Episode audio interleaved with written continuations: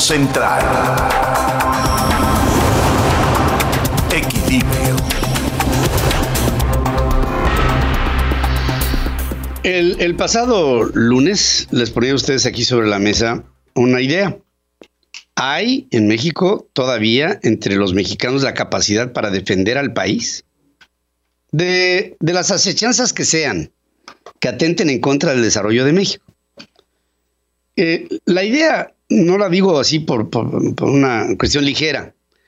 La digo porque veo que cada vez más se está presentando una estrategia gubernamental encabezada por el presidente López Obrador que atenta sistemáticamente todos los días en contra de las instituciones, de la sociedad, de la vida de la sociedad, de la economía y del entorno político, haciendo de este régimen un régimen populista, mentiroso y criminal. Lo digo en serio.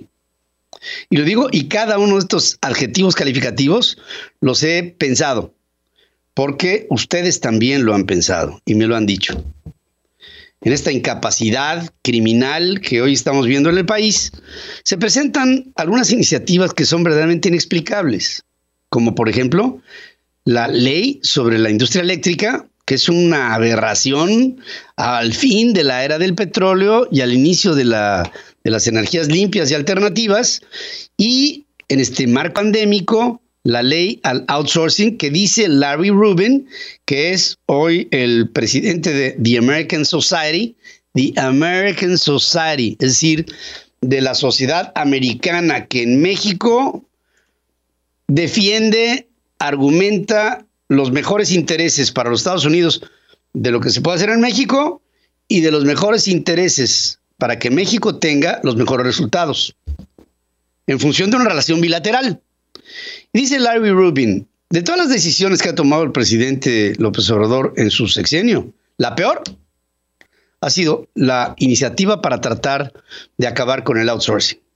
Y junto con ello también se presenta el equivalente, que por cierto es otro mexicano, de la Cámara de Comercio de Canadá, que dice lo mismo se rigidiza la economía mexicana en caso, o sea, se podría rigidizar en caso de que realmente cumplan en el Palacio Legislativo con la satisfacción de esta iniciativa que lanza el presidente de México para acabar con el outsourcing.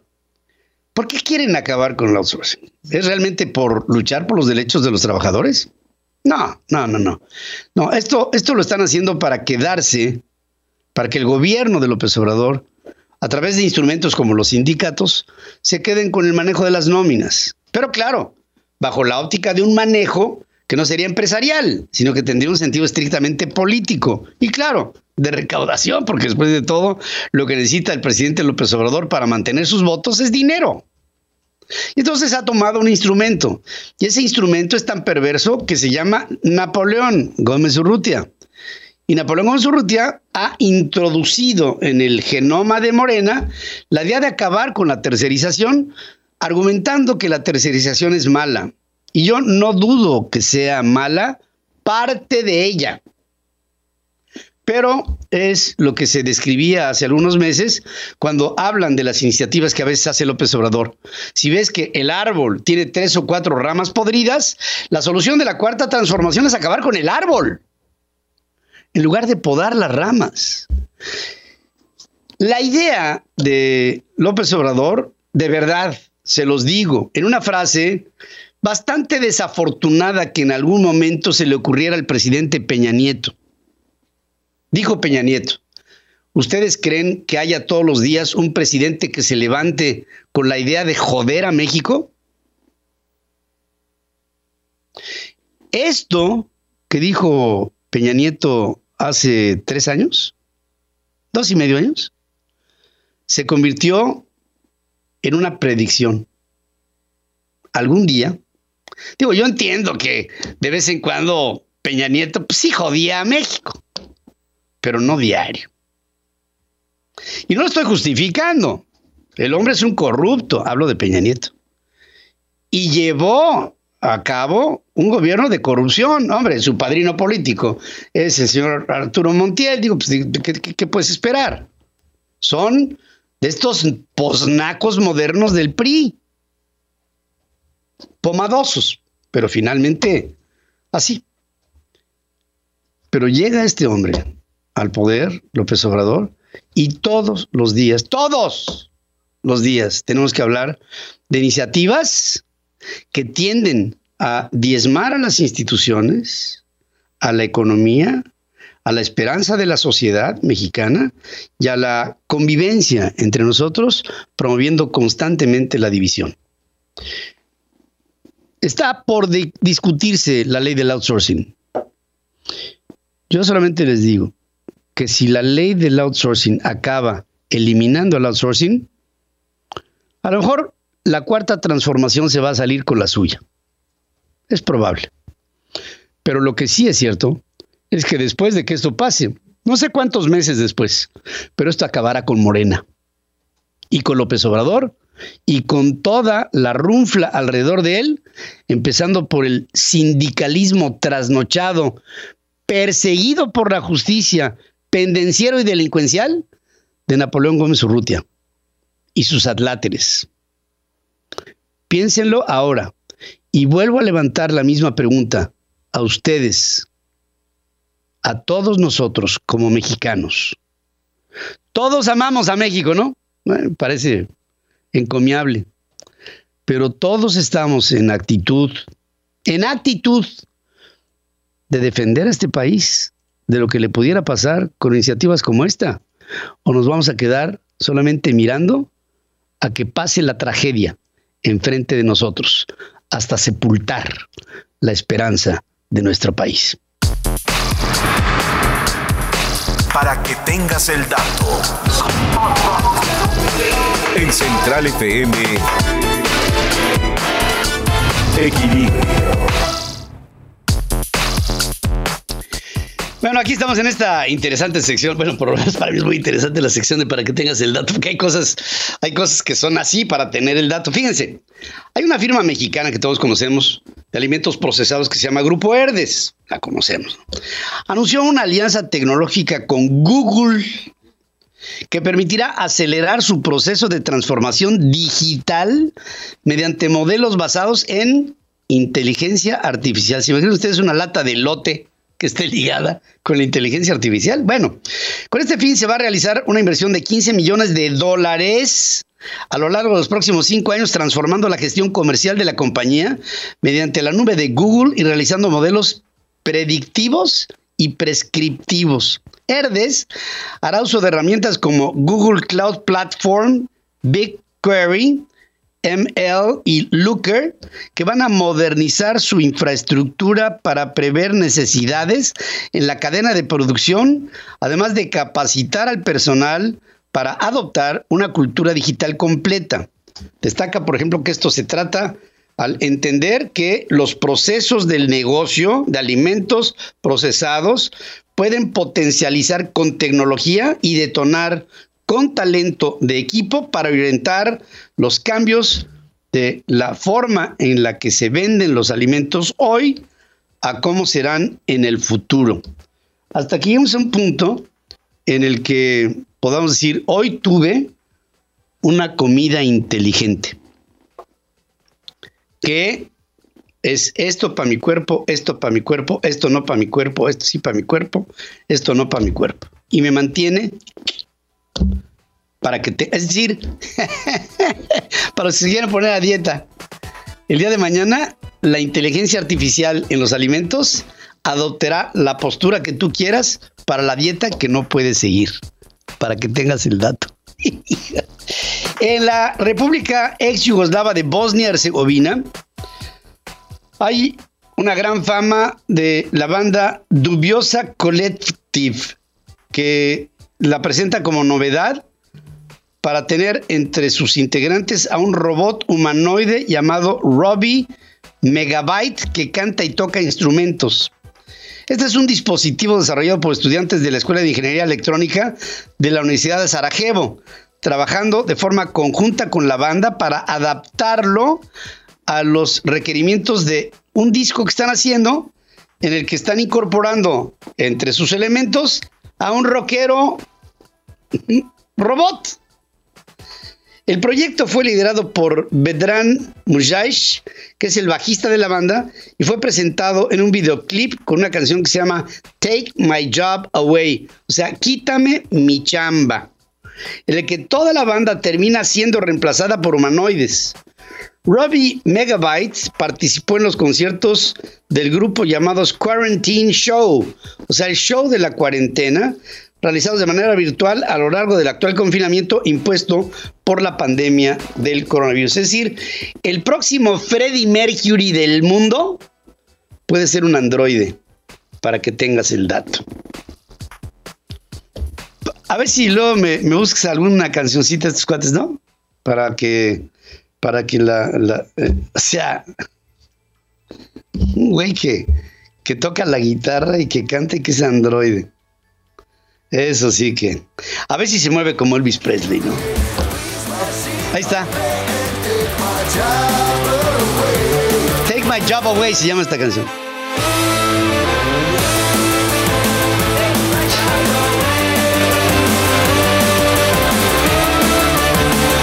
Ahí está. Ahí hay un equipo de rockeros con un androide en medio. para que tengas el dato.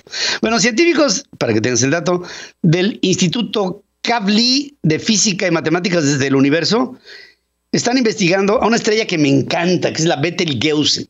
Miren, ¿ustedes saben, saben localizar a Orión? Que son estas tres estrellitas que les llaman los Santos Reyes. Bueno, una de ellas, la del extremo, digamos, este, la más roja, para que, pues depende de dónde estén parados, la más roja es Betelgeuse. Esta estrella está como a 648 años luz de distancia, es decir, la luz que salió hoy y que vimos anoche salió de Betelgeuse hace 648 años. Nada más para que nos demos una idea. Bueno, eh, determinaron que se encuentra en fase de combustión de helio de su núcleo, lo que indicaría que le faltarían algo así como 100 mil años para estallar. Ahora dices tú, 100 mil años es mucho o es poco. Bueno, para que tengamos una idea, nuestro Sol tiene 4.300 millones de años. A Betelgeuse le faltan 100 mil, no millones, 100 mil años para estallar. O sea, está prácticamente agonizando. Porque 100 mil años para Betelgeuse no es nada, tomando en cuenta que ha vivido por lo menos 5 mil millones de años. 5 mil millones contra 100 mil, no millones, sino 100 mil años, pues está, está expirando, está, está a punto de tronar. Han concluido además que este cuerpo tiene una masa y un radio reducidos y que se encuentra más cerca de la Tierra de lo que se pensaba además de que muestra variaciones de brillo que son más pequeñas y que son impulsadas por pulsaciones estelares. Betelgeuse es una de las estrellas más visibles del cielo invernal, marcando el hombro izquierdo de la constelación de Orión. Me gusta eso, el hombro izquierdo porque con referencia a quién, ¿no? Pero vamos a pensar que es la más rojiza de las tres, de los tres reyes magos, que es la constelación de Orión. A principios del 2020 tuvo una inusual caída de su resplandor, dando la sensación de que estaría por ser supernova. ¿Qué quiere decir que sea supernova? Miren, si pusiéramos ahorita a Betelgeuse en lugar del Sol, ocuparía un espacio hasta Júpiter. Es el tamaño de Betelgeuse. O sea, es un animalote. Pero si ahorita ya es enana, porque ya está implotando, para cuando sea supernova, ¡fum! Vale, se va, va a explotar. Es decir, esta estrellita, que es una estrellota para nosotros, pero es estrellita para el universo, esta estrellita se va a expandir y dentro de 100 mil años, más los 648 que hay de la distancia entre Betelgeuse y nosotros, vamos a ver, alguien va a ver, no, pues nadie va a ver, no sé, este, se va a ver un animalón que de repente va a, a, convertir con, este, con la estrella Belén. ¿Por qué? Porque va a ser una supernova. Es decir, una estrella antes de morir, primero se encoge y luego truena. Y después se vuelve a reducir y se hace un hoyo negro, en la mayoría de los casos. Entonces Betelgeuse es dentro de lo que tenemos en nuestro vecindario, la estrella que más probablemente y de manera más cercana fallecerá, para que tengas el dato. Porque todos merecemos saber sobre nuestra economía. Don Dinero. Con Alberto Aguilar. Y siguiendo con las mentiras del presidente de la República, ahora dice el presidente que no ha podido vender el avión presidencial porque en este momento los empresarios no quieren realizar actividades ostentosas, aunque confiesa que está haciendo gestiones con un grupo de empresarios para que se lo compren. El avión está en leasing, pero en fin, él habla de que lo compren. Y por otra parte, eh, recuerden ustedes que ya se había dicho, el presidente lo dijo, incluso, que ya hasta un empresario había puesto un depósito de un millón de dólares para comprar un avión de 200. Pero en fin, son de estas mentiras que ya hay veces que siento que miente el presidente como un niño de tres años, con una enorme candidez. Paso directamente con mi querido Alberto Aguilar para que veamos en este referente cómo está el estado de la economía en este momento y las empresas. Te saludo, querido amigo, ¿cómo estás? Hola, Pedro, qué gusto saludarte, como siempre, pues eh, un gusto el poder platicar contigo. Y bueno, pues hoy, Pedro, quisiera platicarles, amigos, buenos días, quisiera platicarles acerca de lo que sucede en el mercado laboral, la perspectiva que hay en el mercado laboral. Como sabemos, desde hace tiempo se arrastra el tema de la ley del outsourcing, de la modificación, la prohibición al, outsourcing.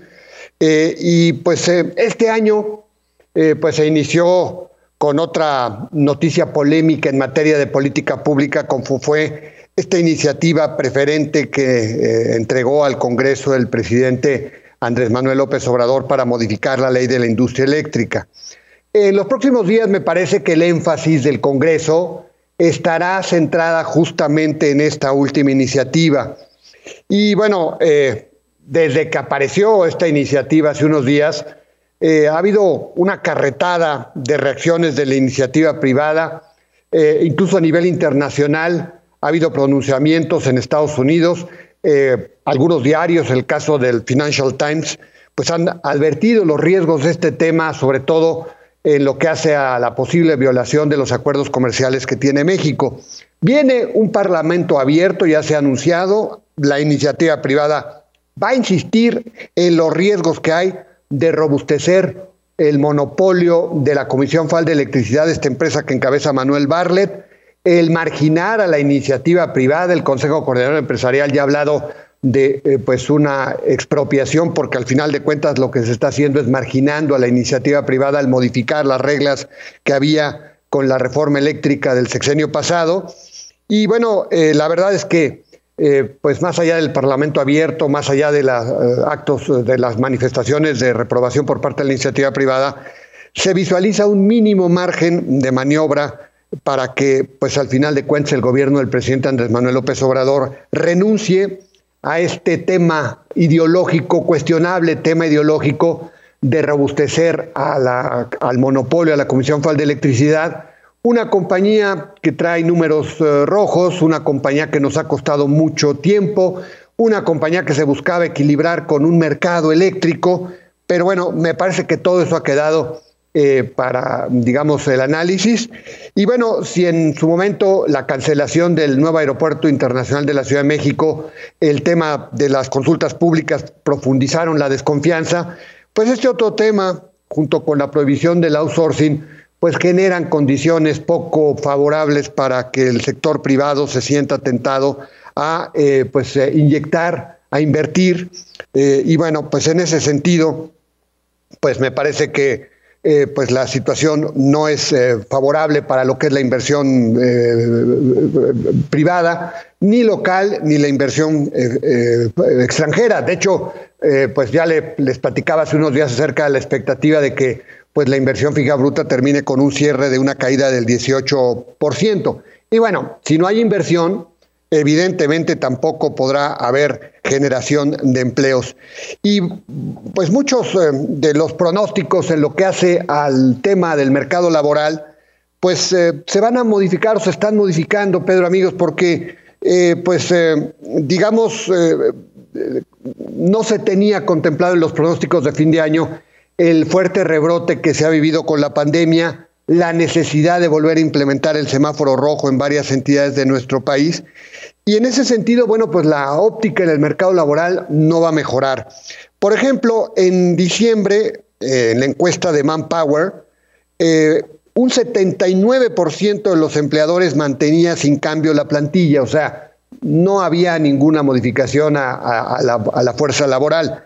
6% sí la reduciría, 2% estaba indeciso y solo 13% preveía algún aumento. Me parece que esta encuesta, una vez que se dé a conocer por parte de Manpower, va a ser distinta. De hecho, platicando con la presidenta para América Latina de esta multinacional, Mónica Flores, me dijo que, bueno, pues al final de cuentas en 2021 no debemos esperar una generación de empleos eh, atractivo suficiente. De por sí, bueno, pues en, temas de empleo nuestro país arrastra un déficit histórico y en ese sentido la especialista estima que cuando mucho se van a recuperar 500 mil plazas en el rebote que va a tener la economía en este 2021, pero si tomamos en cuenta que se perdió un millón de empleos, pues eh, la recuperación va a ser insuficiente.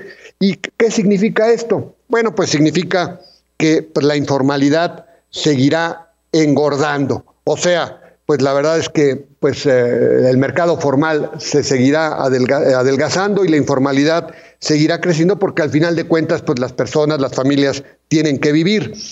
Eh, si bien pues, Mónica Flores no visualiza una destrucción masiva de plazas en las grandes firmas. Eh, o sea, no, las grandes firmas me parece que ya debieron haber ajustado, pero todas van a seguir, pero no, no viene una destrucción masiva. Donde sí hay riesgos y se mantienen los riesgos en el mercado laboral es en lo que son las micros, pequeñas y medianas empresas, que como sabemos han sido las más castigadas en esta situación que está viviendo la economía y la pandemia. Eh, ahora, hay rubros que van a ser capaces de generar empleos, por ejemplo, pues el tema de salud, con todo lo que tiene que ver eh, con toda la cadena, desde la distribución hasta la entrega de productos, los hospitales, etcétera. El tema de logística que ha venido creciendo de manera importante precisamente por la situación de la pandemia. El comercio online, que ha sido otro refugio por la pandemia para muchas familias, para las empresas, etcétera. Pero hay otros, por el contrario, que no van a vivir sus mejores momentos, el caso del turismo, el caso del entretenimiento, eh, el caso de la aviación e inclusive el rubro automotriz que se ha visto muy afectado con el tema de pues, la falta de, de, partes y esto pues ha trastocado el tema de la producción eh, automotriz. Eh, obviamente, bueno, pues esta rigidez en el mercado laboral va a seguir lastimando el consumo, y esto hará que la recuperación interna de la economía sea más lenta. La inercia de la economía provendrá este año del mercado de las, digamos, del ámbito de las exportaciones, del comercio internacional, básicamente con Estados Unidos.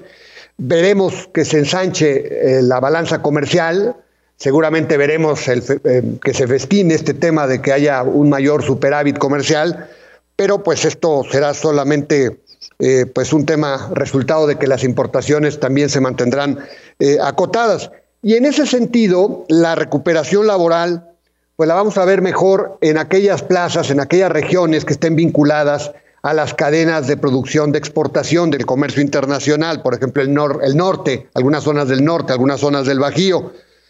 Pero el grueso del territorio, el grueso del mercado laboral que sigue dependiendo del mercado interno, se va a mantener lamentable apagada. Así que en lo que hace al mercado del empleo formal, sin alicientes, y bueno, cuando se habla de pobreza, pues me parece que solamente va a quedar eh, eh, en el discurso el abatirla, porque al final de cuentas seguirá creciendo lamentablemente la pobreza en este 2021 con un mercado laboral en donde no hay los suficientes alicientes. Y Pedro, también en esta mañana quisiera comentarles, eh, acaba de trascender pues una operación que se ha venido realizando por parte de uno de los socios de la Fibra 1. Tiene que ver con la compra de tierra en el eh, área donde está el aeropuerto de Santa Lucía, o sea, ahí en Santa Lucía. Y bueno, esta compra de tierra, eh, pues se la ha venido encabezando eh, se decía que era la fibra 1, pero no, el que ha venido comprando esta tierra ha sido Andrés Elman, uno de los socios de la fibra 1, junto con su familia. Y según esto, pues se tienen más, más allá de 100 hectáreas. Eh, ayer platicando con una, alguna persona vinculada a, pues estas negociaciones, aparentemente eh, pues estos predios, la compra de estos predios se inició hace una década. Ya saben ustedes que pues aquellos que se dedican a los bienes raíces, pues compran y compran, compran tierra y al final de cuentas pues consolidan proyectos. Y bueno, lo del aeropuerto llegó y esto aumentó, maximizó la plusvalía de esta inversión que han realizado Andrés Elman y su familia. Y de hecho está por arrancar eh, pues, eh, la primera etapa de un parque industrial logística de, grupo, de, este grupo de Andrés Elman, eh, en donde, bueno, pues recientemente estuvo por ahí el gobernador del Estado de México, Alfredo del Mazo, para dar el banderazo de salida. Y bueno, este centro logístico, este parque industrial, va a ser por etapas y lo que se va a comenzar a construir va a ser la primera fase. Así que, pues para que vean una transacción interesante, estas más de 100 hectáreas adquiridas en Santa Lucía por Andrés Elman y su familia. Y ya para terminar, Pedro, solamente comentar en los eh, seguros, en las instituciones de seguros también ha habido problemas porque pues eh, difícilmente el rubro de seguros que vende intangibles también se puede salvar de la problemática que se está viviendo. Y bueno, obviamente el mercado del seguro se ha contraído y varias firmas se han visto obligadas a realizar eh, recortes. Bueno, quisiera platicarles de uno que recientemente se acaba de concluir o que se ha venido dando en Seguros Monterrey New York Life que dirige Gustavo Cantú. Bueno, acaba de concluir un fuerte recorte, lamentablemente, y se habla de alrededor del 30% de la nómina de esta institución de seguros. Y esto nos habla de la problemática justamente que se vive en el mercado laboral, con lo que empecé este comentario, el comentario mm. desde aquí, desde la capital de la República. Como siempre, querido Alberto, te agradezco y bueno, esperamos que esta situación mejore porque se está viendo mal. Gracias, Pedro. Un gran abrazo ¿eh? a todos. Hasta luego. Buena semana. También para ti, querido amigo. Tu espacio central. Listos para escucharte y darle difusión a tus proyectos. En Central FM. Equilibrio. Ya el presidente López Obrador está en Santa Lucía. Va a tomar un Boeing 737 para despegar de la pista y aterrizar otra vez ahí. a, a veces hasta me da, me da flojera, por, porque pienso en ustedes, ¿no? Pero me da flojera hablar de este hombre. Es este. Es indignante hablar de este hombre. Y el ejército que está haciendo el aeropuerto, mis vidas santas. Bueno, eh, eh, vamos a lo verdaderamente fundamental. Estamos aquí en Espacio Central y quiero presentarles a Onofre Maciel. Él es fundador de Down 21, es un refugio de esperanza AC y pues la idea es apoyar, apoyar, la idea de apoyar. En este tiempo hay que apoyarnos los unos a los otros. Y Onofre Maciel, te doy la bienvenida y te saludo esta mañana. ¿Cómo estás? Con mucho este espacio que nos brindas. No, es un, es un placer, es un placer, Onofre. Cuéntame qué, eh, a qué, cuáles, por dónde van tus afanes, querido Onofre. Pues mira, nuestros afanes como asociación civil y sobre todo como una persona que encabeza un proyecto de este índole, toda la historia inicia por mi hijo que tiene síndrome de Down y a partir de ello surge la idea de crear Down 21 Refugio de Esperanza. Down 21 de Refugio de Esperanza apoyamos a familias de escasos recursos económicos que tienen hijos con capacidades diferentes, dícese síndrome de Down, autismo, retraso mental, Asperger, parálisis, etcétera. Esa es la parte general de nuestra asociación civil y yo soy el presidente fundador. ¿Cómo ayudan, Onofre? Ayudamos de dos maneras específicamente, en especie y en efectivo. Eh, eso, pero sobre todo también con la tercera parte que se me olvidó mencionar, que es con las pláticas de formación, porque es una parte muy fundamental, se los he reiterado a las familias de la asociación. si te sigo ayudando, de repente me convierto en un paternalista. No, lo que quiero es que crezcas como ser humano y en la medida de que cada uno de los papás de los niños que tienen capacidades diferentes se encuentra bien humanamente, cimentados sus valores, sus creencias, sus principios, en esa manera los niños van a estar mucho mejor cuidados y responden mejor pese a la limitante que tienen, sea física, mental, etcétera.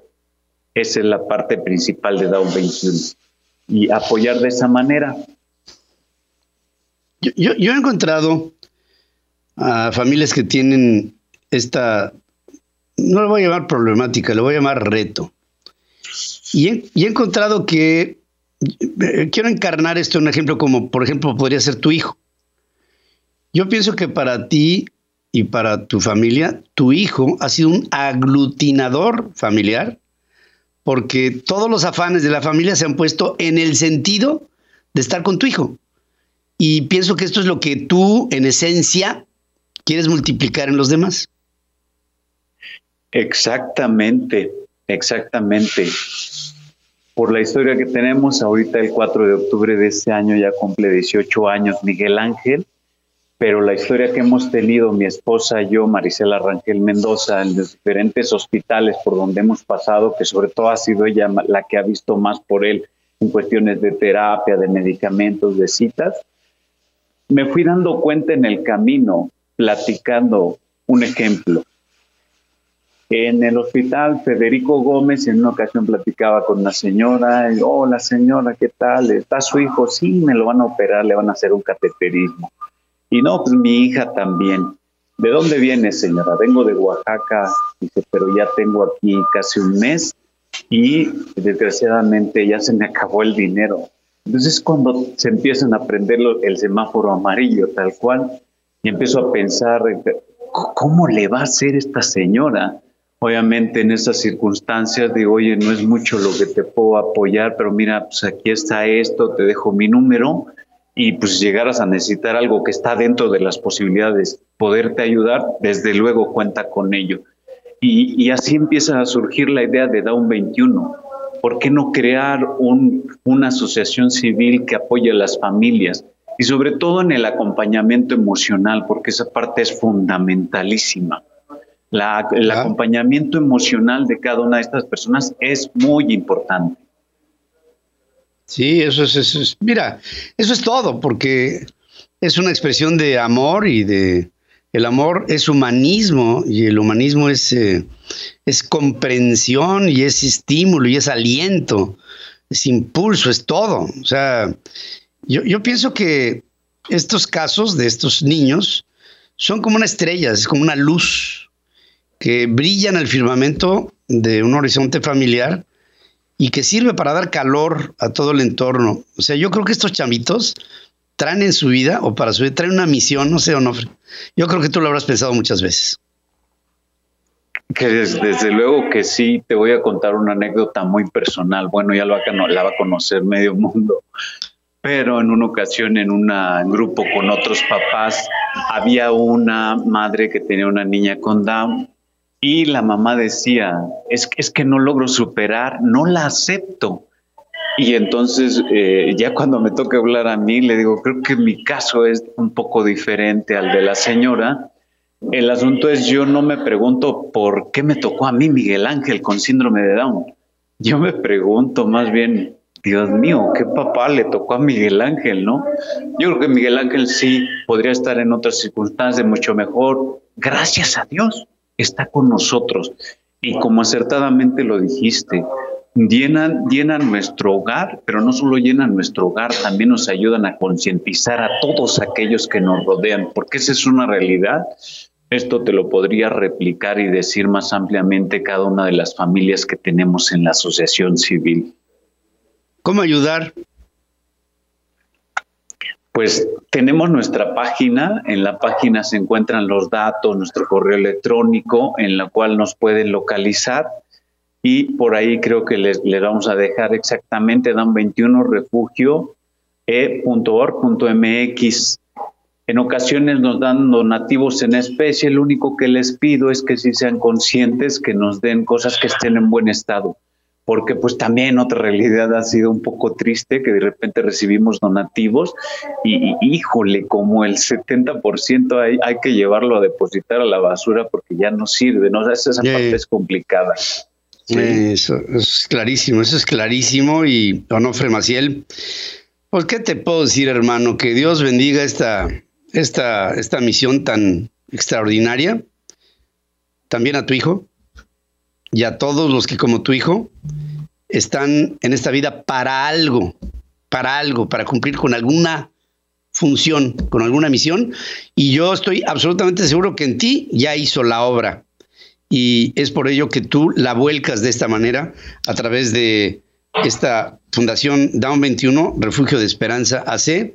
A ti, Miguel Ángel, llegó a tu vida a darte esa esperanza que tal vez antes de él no la tenías tan grande. Y desde aquí te mando un abrazo con todo mi cariño.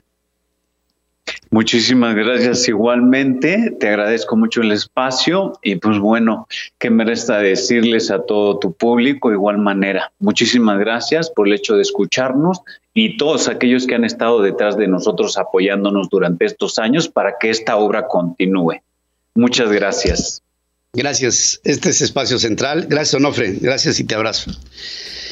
Eh, te abrazo, querido amigo. Eh, fíjense que en Espacio Central hemos derivado otro proyecto que estaremos presentándoles a ustedes y se llama Somos Familia. ¿Qué quiere decir Somos Familia? Pues quiere decir que ahorita las empresas están que se las lleva patas, ¿no? Entonces, lo que vamos a hacer es vamos a poner un espacio en el que ustedes nos van a decir, oye, yo soy fulano de tal, tengo una empresa así, hago esto, y nosotros en Central FM nos vamos a dedicar a promoverla. Les vamos a dar publicidad. ¿Y bajo qué contraprestación? O sea, ¿nos van a pagar? No. Es un espacio en donde vamos a proponer publicidad gratuita. ¿Por qué? Porque somos familia. Porque cuando hay momentos como estos, hay que darnos la mano. Hoy por ti, mañana por mí. Hoy por lo pronto somos familia. En Central FM lo que va a tratar de hacer es mover a la economía, mover a las empresas, darlas a conocer. Y ya después, una vez que estén bien, hablamos de campañas y de venta y de todo. Mientras tanto, somos familia.